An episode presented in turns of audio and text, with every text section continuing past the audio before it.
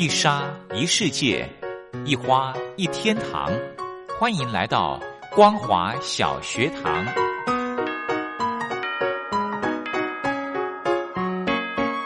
让我们一起学习，一起分享光华小学堂。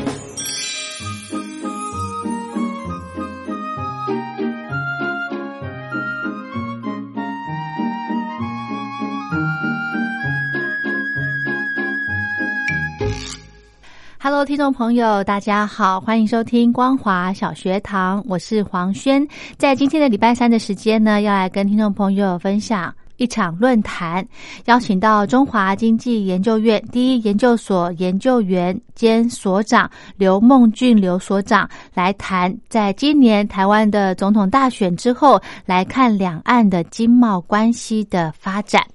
在今年的一月十一号呢，举行我们的总统选举以及立法委员的选举。那么现任的蔡英文总统成功的连任。这个时候呢，中共的国台办发言人表示，北京坚持和平统一、一国两制的方针，愿意在坚持九二共识、反对台独的共同政治基础上，推动和平统一进程。然而，在总统大选之后，全球的局势有新的发展趋势，这个呢也可能牵动两岸的产业经贸的关系。所以呢，今天请到刘梦俊刘所长来跟听众朋友分享，在台湾的总统大选之后，两岸经贸关系的一个发展。节目开始之前，来安排一首好听的歌曲，戴佩妮的《未完不待续》。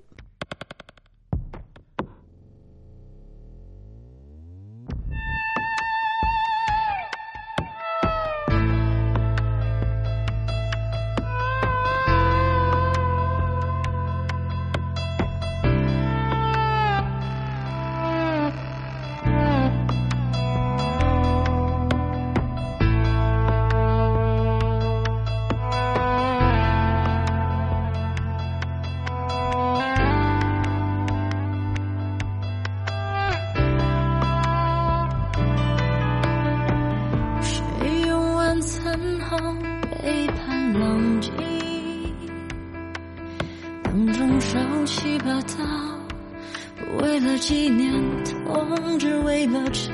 底安静他突然被伤口吵醒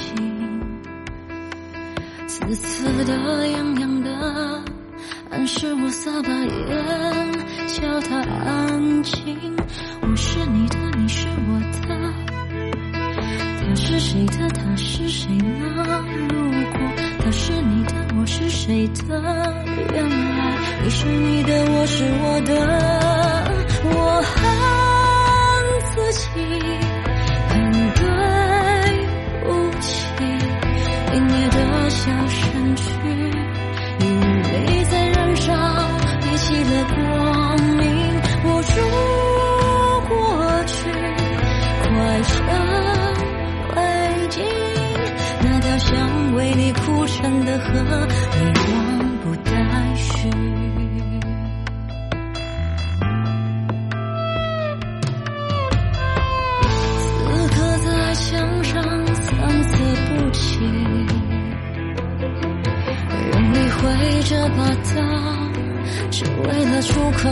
你也为了默许不安的总是被莫名提醒冷乱的沧桑的明是我闭上眼不见为净我是你的你是我的。他是谁的？他是谁的路过他是你的我是谁的？原望你的，我是我的，我恨自己，恨对不起，泯灭的笑声去，努力在燃烧，背弃了光明，握住过去，化成灰烬，那条想为你哭成的河。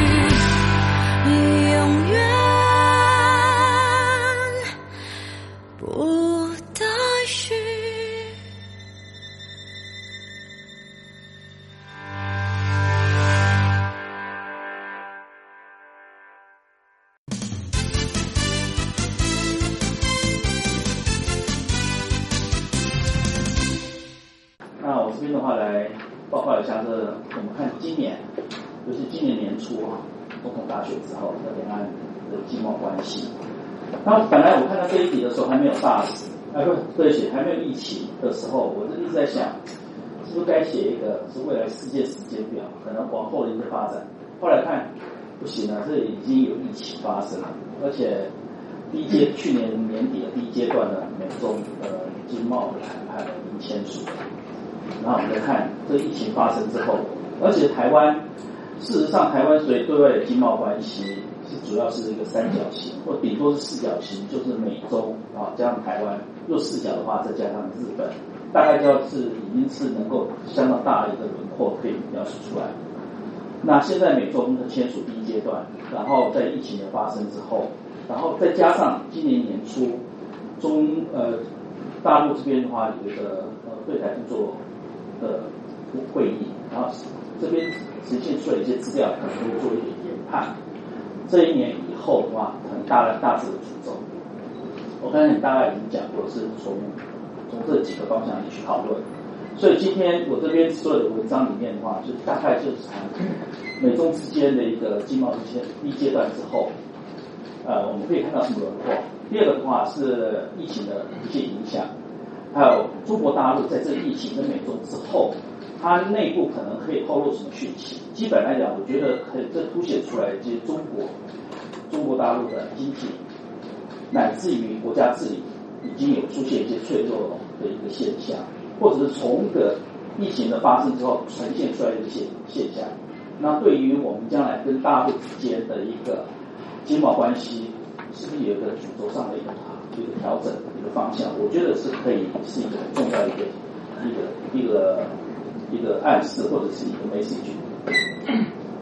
第一个，我们来看美中之间那个贸易战，这出出现了一个结构的问题还没有解决。美中第一阶段的签署。大致来讲，有几个方向，大家会在思考。第一个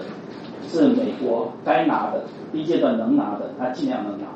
但是还有一个核心的问题，中国的核心就是属于结构调整这件事，它目前来讲是国有企业以及的补贴的问题，是中国是没有让给呃大陆，哎大陆没有让给美国。事实上，换句话说，是第一个阶段协议是非常有限的协议。那中国能拿到什么？中国什么东西也没拿到，大概就是这十十五趴的降到七点五趴，就这样子而已。然后刘贺回去就跟国内交代一样，说我们退出这个很好的美中之间的一个关系上的和谐，就这样子而已。啊，那换句话讲，这边第二一个很重要的一个一个 signal 就是第二阶段会打得非常凶啊，所以你可以看到这边是第一阶段做的那一种协议，我大概就是这样看，所以。那中国还有这样的东西，它准备在两年要跟中美国采购两千亿的一个呃一个采购，那这个采购促成一个彼此的贸易的一个平衡。好，那当然说这个问题讲，说疫情发生之后，这两千亿都能促成，啊是很难说的啊。好，那所以换句话说，这次第一次协议之后的话，是将来这种结构的问题会变成一个主轴，但是呢，我关税还是会变成很重要工具。但是美国里面还可以拿出什么工具来？美美国就拿出，简单来讲，第一个就是对中资里面的国安审查，第二个的话就华为禁令。我这华为禁令是用华为当做一个一个题目，事实上就是美国对中国的所有的科技管控啊，这个管广泛称为叫华为禁令啊。那与时间的关系，我就请各位看一下这边的那个呃资料啊。那所有的第一次协协议之后的一些影响里面的话，其实会台湾会逐渐会变牵扯当中。其中有一个很重要的一个就是一个半导体的问题，可以这样就可以做预判。那甚至有人就推判推推断是这样说，将来台积电的最最先进的制程可能不会在台湾生产，是到美国去生产。啊，为呢，这就是要管控的半导体对呃中国中国大陆的一个输出，这是第一个。第二个的话，可能是会汇率，汇率因素，人民币的汇率，将来的话，如果说是中国呃美国美中之间的一个协议里面，人民币可能就不会变成一个重要的武器。换句话讲说，在中国大陆的一些台商将来出口，可能会面临到这个人民币不能贬的一个压力。啊，基本来讲，将来一个最重要的格局就是科技科技战。那接着下来，我们来看一下，逐逐渐在发生的一个问题，就是疫情。疫情里面会产生什么影响？一个，疫情会拉升中国的个经济上面的一个风险。这个疫情发生之后，也给了全世界带来一个很重要的一个一个观观念，就是我们全世界没想到，我们是如此的依赖中国，啊，市场上依赖中国，在生产价值链上面、供应链上依赖中国。你看，这样就做一个口罩，一个简单的口罩后面一个这样的橡皮，一个一个弹弹簧的这样。我们发学讲说，如果是不买中国的这个这个口口罩的袋子，我们就口罩就生产不出来。啊，是韩国如此，其实台湾可能面临到原物料的。虽然说我们可以讲说，将来我们可以一天可以生产一千片、一千一千万片的的口罩，但是里面的一简简单一些零组件。如果没有再从中国进口啊，这个产生很大的挑战，没有库存症，好，这个中好，然后我们来看一下，这个是中国里面新型的冠状病毒里面的一个啊每日的一个疫情的统计等等。对不起，我这边只能统计到二呃二月十八号，我们知道是最新的一些资料还更多啊。好，那各界里面对中国大陆 GDP 的成长会做一些评估，这评估基本来讲有两个测算的方式。第一个就是你看一下疫情在第一季结束还是第二季结束？好，我这简单做一个呢民意调查，你认为在第一季结束的请举手。啊，第一季 Q one，好，你是比较乐观嘛？Q two 呢？Q two 会结束吗？好，好，OK OK，那你 Q two 你就大概看看一下 Q two 你大概是被对中国的经济 GDP 消减多少哈？这是第一种测算方式。第二种测算方式的话，就是你疫情会蔓延到的哪些领域啊？比方说你这边的话，只是蔓延到啊服务业的，就比方说是餐饮或者是旅游啊观光商务旅行，就这样子，还是会冲击到供应链。那个领域范围不一样，你考虑的东西不一样。你考虑越多，那表示中国那个 GDP 的下修是越来越越多好。那所以你可以看到。那基本来讲，你相信中国 GDP 今年会达保六的起举手？好，没有啊，大家太过理性哈。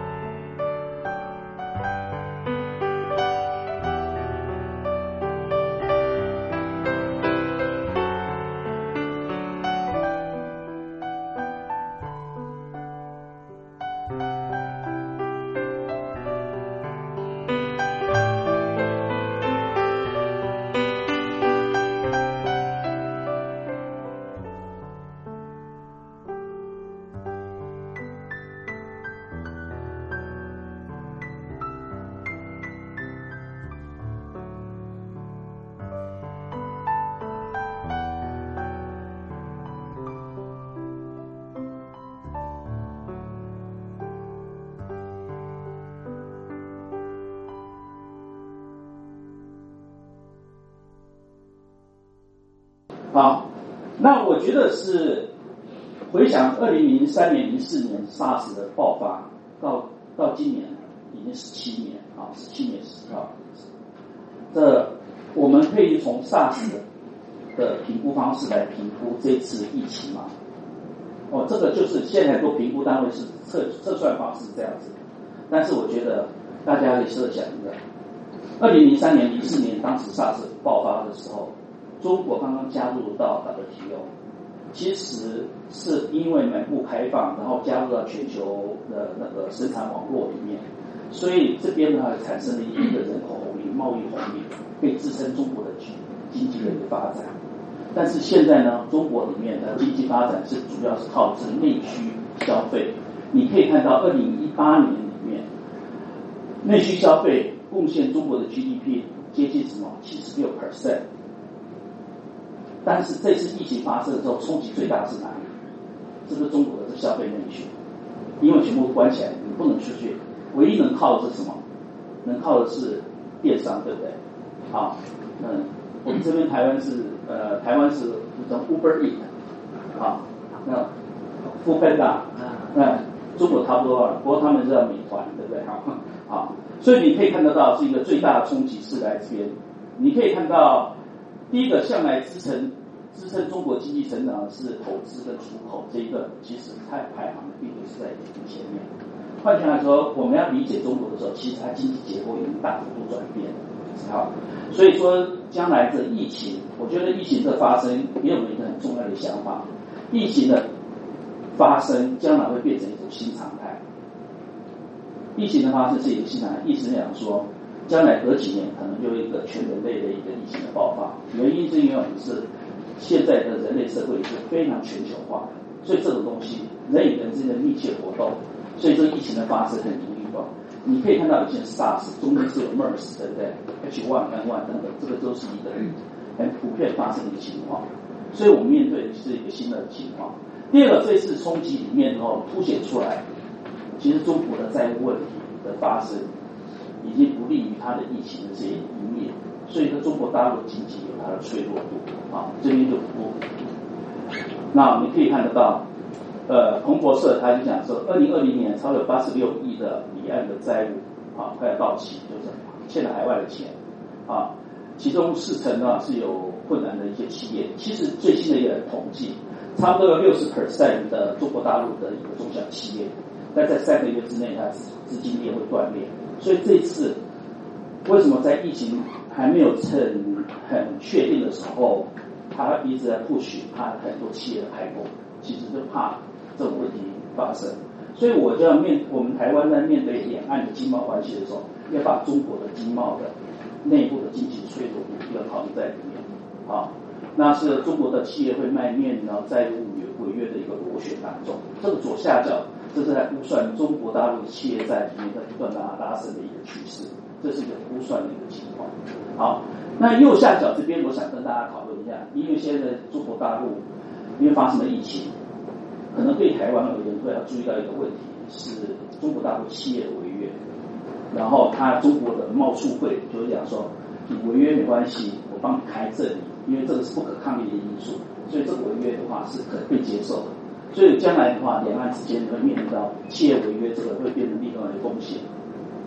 好，中国大陆的所谓的稳